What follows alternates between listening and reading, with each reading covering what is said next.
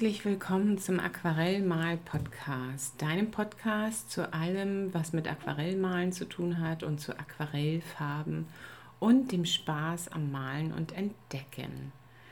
Mein Name ist Antje Gilland und ich bin deine Gastgeberin hier im Aquarellmal-Podcast und ich freue mich in dieser Folge über Kobaltblau mit dir zu sprechen. Das ist Folge Nummer 102 und ich möchte, bevor ich mit allem, was wichtig zu Kobaltblau für AquarellmalerInnen ist, noch einmal Danke sagen für die Rückmeldung zur 100. Folge. In der letzten Folge ging es ja um Wasser in der Aquarellmalerei. Und da brannte mir das so unter den Nägeln, als ich dann endlich beim Aufnehmen war, dass ich tatsächlich vergessen habe, mich zu bedanken für die Rückmeldung zur 100. Folge. Vielen Dank für die Glückwünsche, für die Fragen, die gleichzeitig dann noch mit reingetrudelt sind und einfach danke für die Rückmeldung. Das hat mich sehr gefreut. Und einen kleinen Nachtrag gibt es auch noch zur Folge zum Wasser. Ich habe vor kurzem ja einen ganz tollen Aquarell-Workshop mit dem Landschaftsmaler Cesh Faré besucht. Ähm, und während ich in der Folge zu Wasser einfach eine Lanze dafür gebrochen habe, generell viel Wasser zu benutzen, kommt es natürlich darauf an, das hat Cesh auch nochmal klar gemacht, immer die richtige Menge von Wasser zu verwenden beim Malen. Und welche das ist und wie nass das Papier sein soll und wie nass oder trocken der Pinsel dann sein sollte, das ist so ein ganz diffiziles Verhältnis, sehr, sehr interessant und etwas, ähm, wo ich auf jeden Fall noch dazugelernt habe und was mich dazu gebracht hat, noch diesen Nachtrag unbedingt sagen zu wollen. Also nicht immer nur je mehr Wasser, desto besser, sondern die richtige Menge Wasser. Und ähm, was die richtige Menge Wasser ist, das ja, wird sich schon zeigen. Gut, aber kommen wir zu Kobaltblau, zu der Folge zu Kobaltblau. Ich wünsche dir ganz viel Spaß dabei. Und hier ist sie.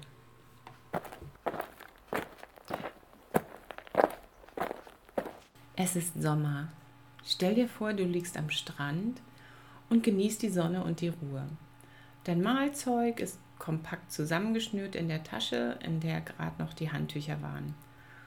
Die Aussicht ist sehr schön, die Sonne ist warm und die Aussicht ist auch einfach zu malen. Der Horizont, oben der Himmel mit ein paar fernen Bergen davor, unten das Wasser und am Rand ein paar Felsen mit Bäumen. Ja, das war schon eine gute Idee, das Malzeug einzupacken und malen wäre auch fein, aber in der Sonne herumliegen ist jetzt definitiv wichtiger.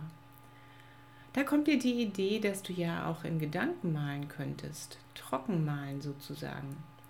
Welche Farben würdest du denn dann für die einzelnen Stellen in deinem Bild nehmen? Du fängst im Himmel an, also ganz weit hinten und ganz oben. Was für ein Blau ist das da denn? Es ist kräftig, aber sehr freundlich. Blau, aber nicht so richtig kühlblau. Ist es Ultramarinblau? Nein, das ist zu dunkel und rotstichig. Oder ist es Bergblau? Hm, vielleicht, aber Bergblau ist so ein bisschen deckend. Und das kannst du ja auch für die fernen Berge nehmen. Das ist ja schon im Namen enthalten. Außerdem ist es ein Mischpigment und du nimmst für den Himmel eigentlich ganz gerne ein Pigment Farbtöne.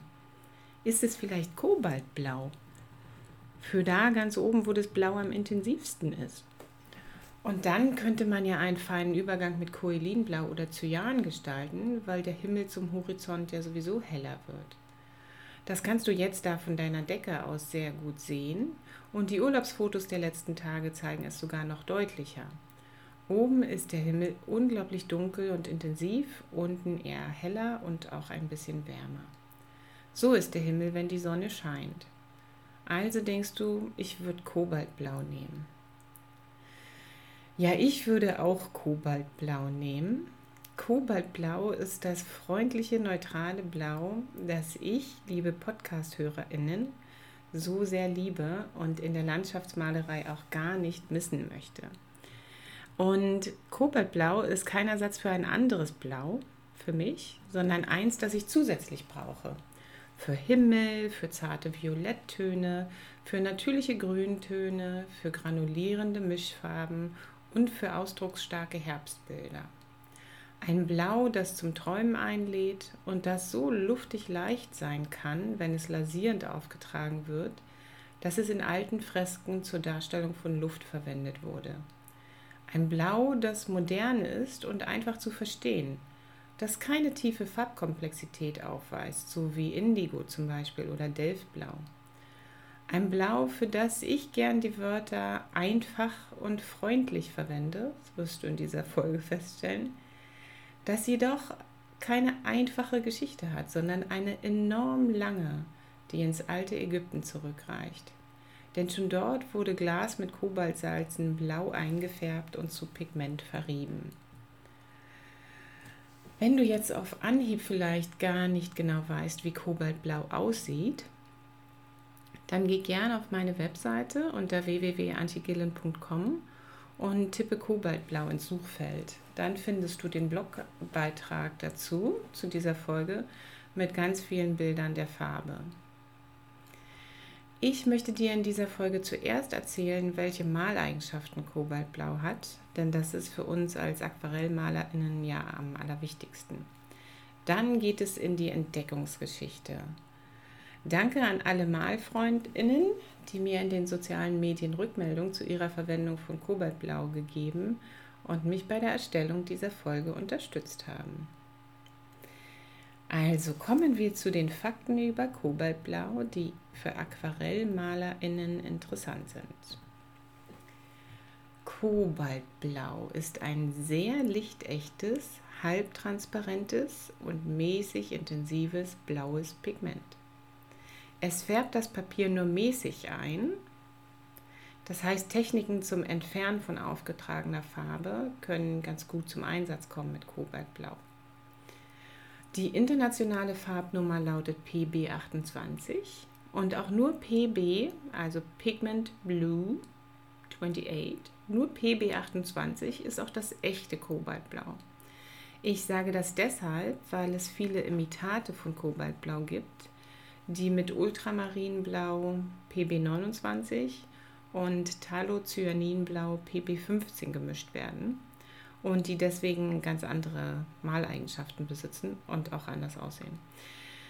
Beispielsweise färben sie das Papier enorm stark ein, das macht Talocyaninblau in erster Linie.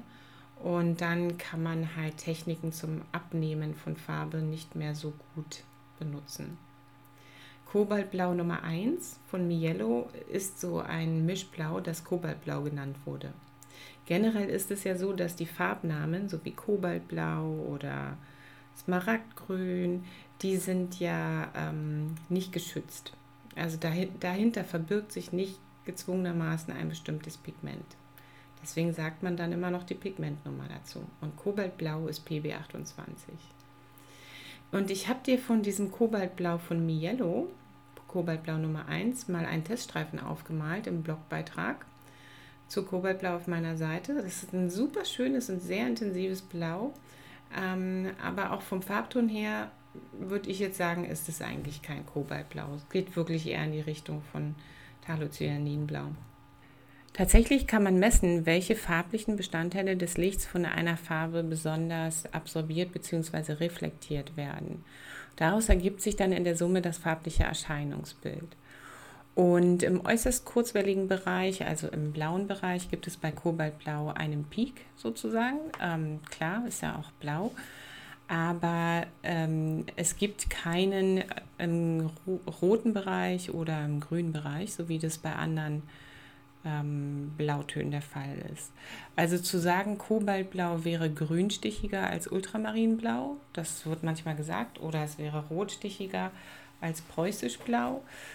Das trifft meiner Meinung nach bei Kobaltblau nicht zu. Es ist für mich im Vergleich zu vielen anderen Blautönen tatsächlich wirklich ein neutrales Blau.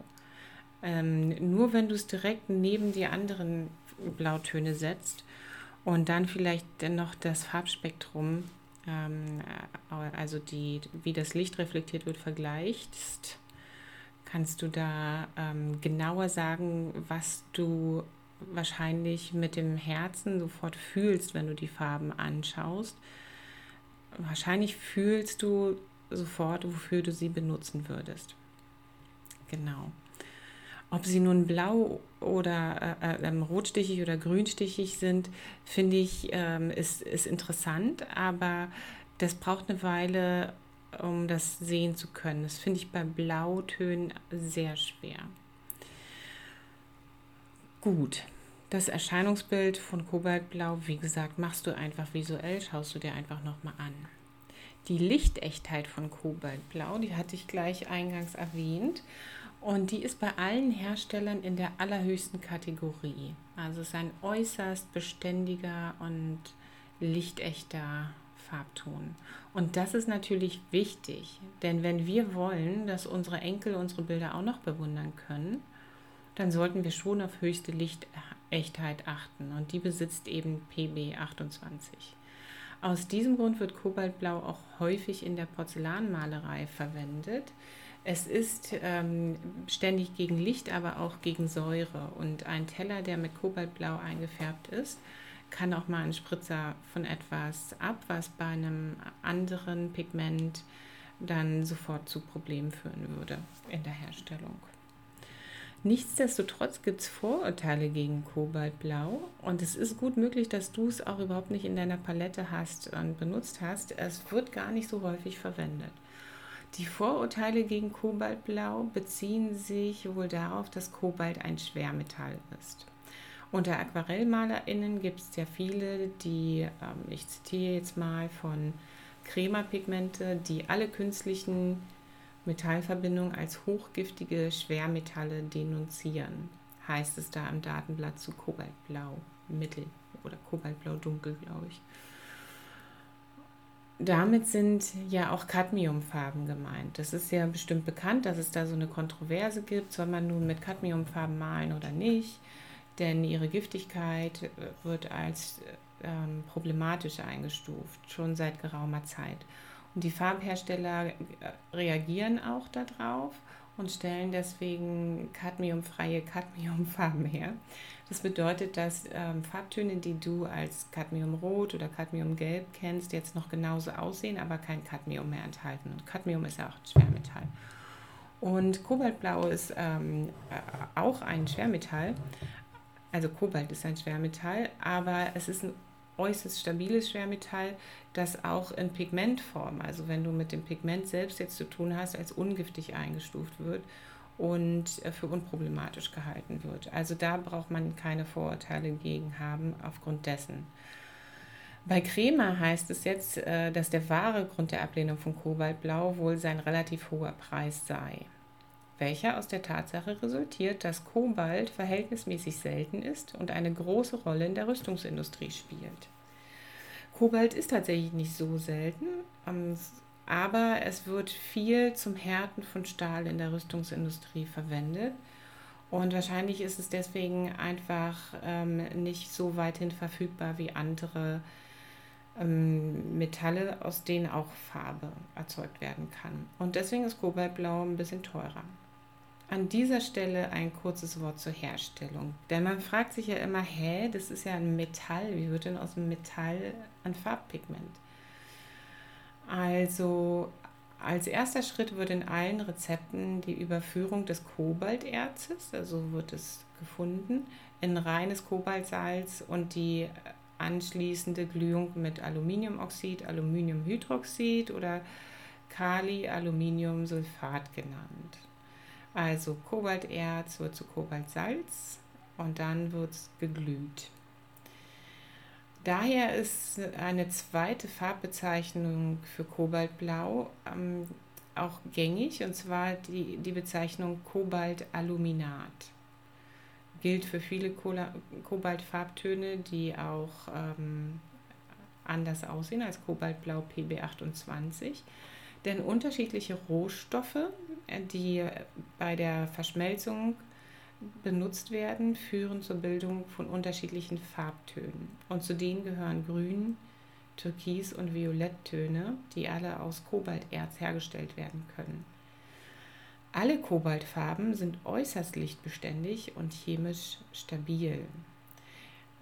Daher jetzt hier mal ein kleiner, eine kleine Ausführung. Wozu ist es wichtig, das alles zu wissen? Wenn du wertvolle Landschaftsbilder malen möchtest, also du nimmst dir von vornherein vor, das wird jetzt aber mal ein ganz wertvolles Landschaftsbild. Entschuldigung, ich muss da gerade ein bisschen drüber lachen. Kannst du gezielt Kobaltfarben einsetzen? Die verändern sich über Jahrhunderte nicht. Das weiß man, das ist erprobt. Also das ist sinnvoll, die einzusetzen für äh, Dinge, Werke, die einen hohen Wert haben sollen, auch wenn es teuer ist, die dann in den Mengen einzusetzen, in denen man sie vielleicht braucht. So, ein Schub zu Ende. Weitere Eigenschaft von Aquarellfarben, was interessiert uns denn da immer so? Granulation zum Beispiel. Echtes Kobaltblau wird generell als granulierend ausgewiesen, aber es gibt Hersteller, bei denen Kobaltblau ein bisschen schneller und mehr ausflockt und Pigmentcluster bildet und solche, bei denen das weniger der Fall ist. Und mein Kobaltblau von Sennelier zum Beispiel granuliert nur leicht.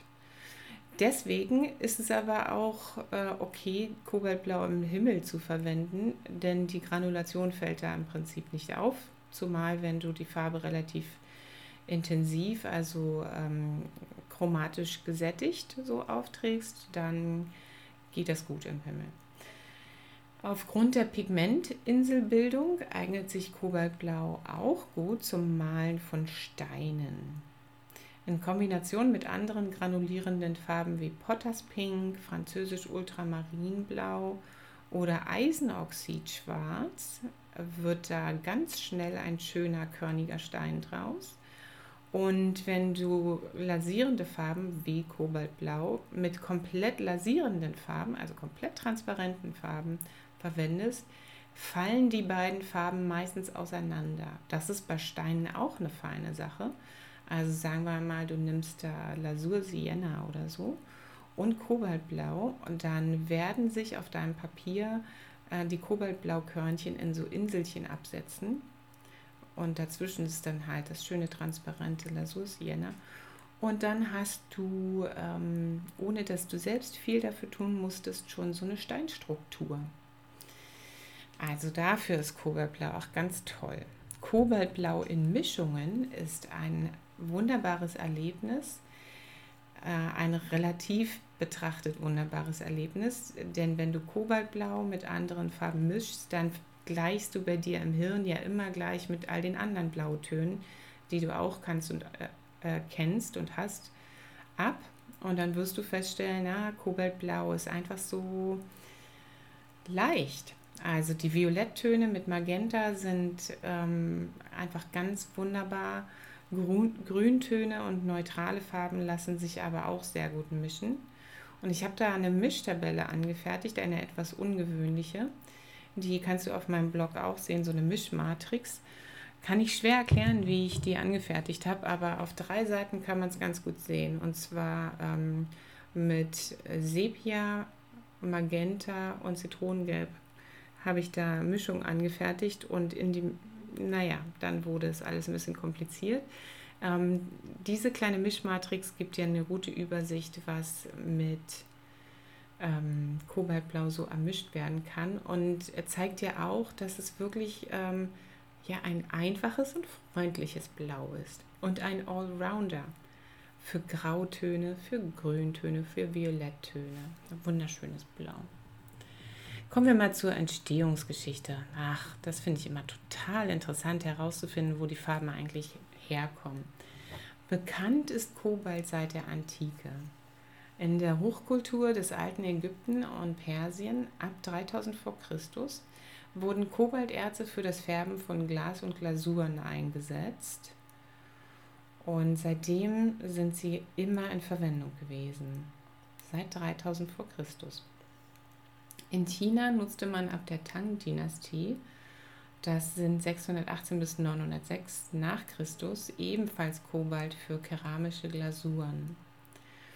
Der früheste Einsatz einer blauen kobalthaltigen Glasschmelze als Pigment, der Smalte, so heißt die.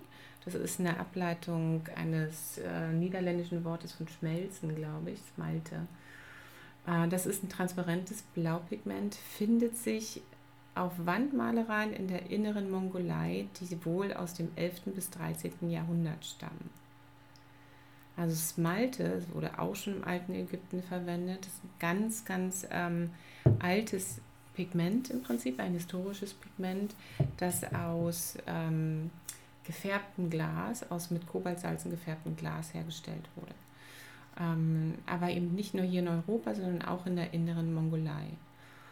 In Sachsen wurde bis ins frühe 19. Jahrhundert hinein Blau auf der Basis von Smalte hergestellt. Und zwar genau so lange, bis man aus Kobalterz Kobaltblau erzeugen könnte, konnte, so wie wir es heute kennen. Bis dahin wurde immer, immer, immer, immer Smalte hergestellt und dafür hat man das Kobalterz verwendet. Häufig ist es ja so, dass sehr altes Wissen verloren geht und dann wiederentdeckt werden muss. Und das könnte bei Kobaltblau auch so vermutet werden, weil die echte Entdeckung des Pigments auf das Jahr 1802 datiert wird. Ähm, dass es diese anderen Verwendungen für Kobalterz ähm, bis hin zur Farbe gab, wusste man natürlich zu dem Zeitpunkt noch. Was man nicht wusste, war, wie man einen synthetischen Ersatz für Ultramarinblau finden sollte. 1802 wurde ungefähr zeitgleich in Deutschland und Frankreich chemische Prozesse zur systematischen Herstellung von großen Mengen von Kobaltblau entdeckt. In Deutschland schon ein bisschen früher, 1770, es wurde aber geheim gehalten. Also, ähm, naja, das ist jetzt toll, dass die Leute, die das da entdeckt haben, äh, diesen Erfolg für sich hatten, aber da sie das mit niemandem geteilt haben, hat der Franzose Louis-Jacques Thénard jetzt äh, quasi den Titel als Entdecker von Kobaltblau PB28 bekommen. Er hat 1802 diesen Prozess entschlüsselt, hat ihn 1803 veröffentlicht und ab 1807 die Farbproduktion aufgenommen. Seitdem gibt es quasi Kobaltblau ähm, als Pigment zu kaufen. Und im Laufe des 19. Jahrhunderts wurde Kobaltblau dann auch von den Farbherstellern als Tubenfarbe angeboten, was für die Impressionisten, für die frühen Impressionisten eine wunderbare Sache war. Ähm, es waren ja mit die ersten, die auch Tubenfarben benutzt haben. Und die haben sehr davon profitiert, Kobaltblau benutzen zu können, denn es war noch kein synthetisches Ultramarinblau erfunden worden. Also das war noch nicht entdeckt worden. Und Kobaltblau war eine Alternative zum ungeheuer teuren, fein verriebenen Lapislazuli-Blau, also Ultramarinblau. Und die ersten ähm, Impressionistenbilder, die Kobaltblau benutzen, benutzen es auch sehr viel. Und es wird äh, gesagt, dass sie eine große Freude entwickelt haben, Kobaltblau und später auch Kobaltviolett in den Schatten äh, zu benutzen.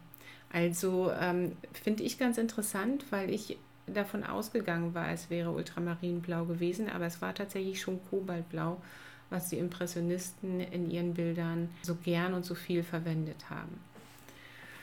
Hier dann noch ein kurzes Wort zum Namen. Kobaltblau geht vielen MalerInnen häufiger mal als Koboldblau über die Lippen. Koboldblau. Und das ist eigentlich auch richtig. Ich finde es total niedlich, aber es ist auch richtig. Die Kobalterze Skuterodit und Kobaltit das sind die hauptsächlichen Kobalterze. Also Kobalterze ist tatsächlich nur so die Oberbezeichnung. Wurden von Bergleuten im Mittelalter häufiger vom, vom Aussehen her für wertvolle Silber- oder Kupfererze gehalten. Bei der Verarbeitung hat man dann aber festgestellt, das ist ja ein bisschen schwer und unbefriedigend. Da passiert ja gar nicht das, was wir erwarten. Noch dazu enthalten Kobalterze einen nennenswerten Anteil von Arsen. Und das ist ein überall natürlich vorkommendes Halbmetall. Also wir brauchen jetzt da nicht sofort an ähm, Arsen als Gift denken. Beim Erhitzen riecht es unangenehm und deswegen hielten die Bergleute, also das hat äh, unangenehm gerochen beim Aufbereiten, äh, hat sich auch nicht verhalten wie die kostbaren Metalle, die sie eigentlich ähm, gehofft hatten zu finden.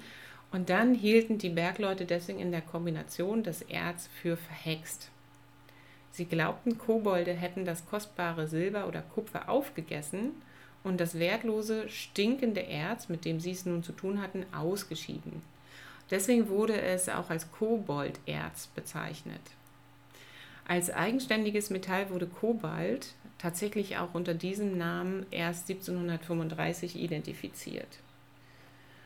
Und 1802 dann eben Kobaltblau als Pigment PB28.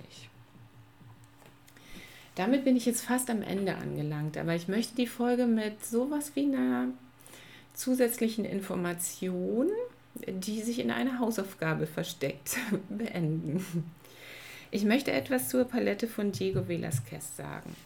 Das ist ja der spanische Hofmaler gewesen, der für seine Porträts insbesondere in die Geschichte eingegangen ist und einfach für seine Darstellung höfischer Szenen im frühen 17. Jahrhundert in Klammern weit vor der Erfindung von Kobaltblau.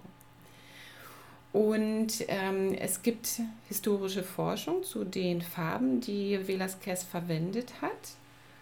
Und es gibt die Möglichkeit, aus, äh, diesen, aus dieser Fülle von Farben, viele von denen waren natürliche Pigmente, eine reduzierte Palette herzustellen und mit der eine Weile zu arbeiten und mal zu schauen, wohin einen das bringt. Und ich habe das schon mal gemacht. Ich habe schon mal mit der Velasquez-Palette gearbeitet. Ich hatte die so gefunden mit der Bezeichnung. Es, die ist nicht ganz zutreffend. Velasquez hatte nämlich sehr viele Farben, die er regelmäßig benutzt hat. Und die Velasquez-Palette, die ich dir jetzt als reduzierte Palette empfehlen möchte, enthält nur drei. Mal mit reduzierter Palette erweitert den Horizont ungemein. Und ähm, ich möchte dir empfehlen, als reduzierte Palette Lichter Ocker, Sienna gebrannt und Kobaltblau. Wenn du Sienna gebrannt nicht benutzen möchtest, weil du denkst, oh Gott, zwei Erdtöne und Kobaltblau, was soll das nur werden, kannst du auch Alizarin-Karmesin benutzen. Das sind alles Farben, mit Sternchen jetzt, die, die Velasquez benutzt hat. Also lichter Ocker ähm, als, als Ockerpigment aus einer farbigen Erde gewonnen, hat er verwendet. Er hat auch ähm, Alizarin-Karmesin gewonnen aus Krablack, aus der Pflanze verwendet. Er hat auch Sienna gebrannt verwendet. All die Farben gibt es schon sehr, sehr lange. Was das Blau angeht, gibt es tatsächlich ein bisschen eine Kontroverse in der Literatur. Ich habe mich da mal umgeschaut und viele Leute sagen, dass Ultramarinblau das maßgebliche Blau wäre, mit dem Diego Velázquez gemalt hat. Tatsächlich ist es so, dass er drei Blautöne benutzt hat, und zwar Azurit, Lapislazuli oder Ultramarinblau und Smalte. Also Smalte, wissen wir schon mal, Vorgänger von Kobaltblau mit Kobaltsalzen gefärbtes Glas. Macht ein helles Blau und lasierend. Also gut für die Darstellung von Luft. Azurit ist ein Kobaltcarbonat. Das ist ein ähm, Metall, das ähm, ein Metall, ein Mineral ist es, das dunkelblau scheint, wenn man es einfach nur so in der Hand hält. Und ähm, wenn man damit auf Papier malt oder auf einem hellen Untergrund, hat es einen hellblauen Strich. Enthält sehr viel Kobalt und dann haben wir eben noch Ultramarinblau. Nun ist es so, dass Azurit häufig vorkommt, Smalte total etabliert war und Ultramarinblau unglaublich teuer. Deswegen würde ich jetzt mal sagen, ich wette, von diesen drei Blautönen hat Velasquez häufiger die Kobaltblautöne verwendet als das unglaublich teure Ultramarinblau. Das hat er besti bestimmt auch verwendet, aber vielleicht sparsamer oder nur für bestimmte Dinge. Denn Kobaltblau ähm, war die Farbe, also Smalte, die Farbe schlechthin für die Darstellung von Luft, weil es halt sowieso so ein helles, luftiges Blau ist. Das bringt mich jetzt zu dem Schluss, dass entgegen etablierter Quellen eine reduzierte Velasquez-Palette nicht Ultramarinblau, sondern Kobaltblau beinhalten würde und sollte. Und ich hatte am Anfang gesagt, dass Kobaltblau ganz wunderbar funktioniert zum Malen von Herbstbildern. Wenn du mit Kobaltblau und lichter Ocker Grüntöne mischst, hast du genau die Grüntöne, die du jetzt brauchst.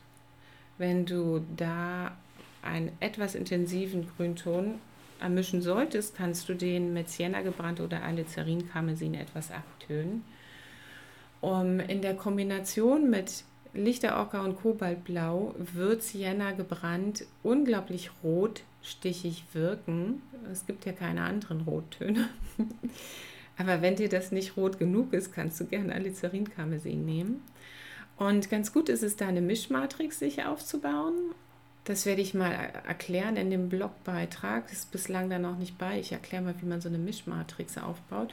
Dann kannst du dir das nämlich mal vorher anschauen, mit welchem Rot oder mit Sienna gebrannt du das am liebsten machen würdest. Und ähm, ich für mich selber würde auch nicht lichter Ocker nehmen, weil ich das seit geraumer Zeit nicht mehr benutze, sondern Ockergelb Nummer 1 von Mielo benutze ich. Und das hat andere Eigenschaften als lichter Ocker. Genau. Aber das wandelt man halt so für sich ab. Ne? Und interessant trotzdem mal malen mit einer reduzierten Palette, die Kobaltblau enthält und die, wie ich meine, gerade für den Herbst gut geeignet ist. Ich wünsche dir dabei viel Spaß und ich wünsche dir viel Spaß beim Abproben von Kobaltblau und ich hoffe, dass dir diese Folge gefallen hat und komme jetzt über zum letzten Teil, nämlich zum Bestimmen der Farbe für die nächste Folge. Hier ist das Döschen, in dem all die kleinen Farbkarten enthalten sind. Tatsächlich muss ich die jetzt gar nicht öffnen und blind eine neue Farbe ziehen, weil ich nämlich schon meine Freundin Anja gebeten habe, das zu machen. Wir haben uns heute Morgen hier in Lüneburg zum Malen getroffen. Heute ist der 3. Oktober, ist ein Feiertag und ähm, der, den 3. Oktober verbringen wir ganz gern malend oder zeichnend zusammen. Und wir haben uns über meinen Podcast und über so viele andere Dinge unterhalten. Und dann habe ich gedacht, Mensch, das ist doch eine wunderbare Gelegenheit. Vielleicht kann ja Anja einmal blind in die Dose greifen. Und das hat sie auch getan.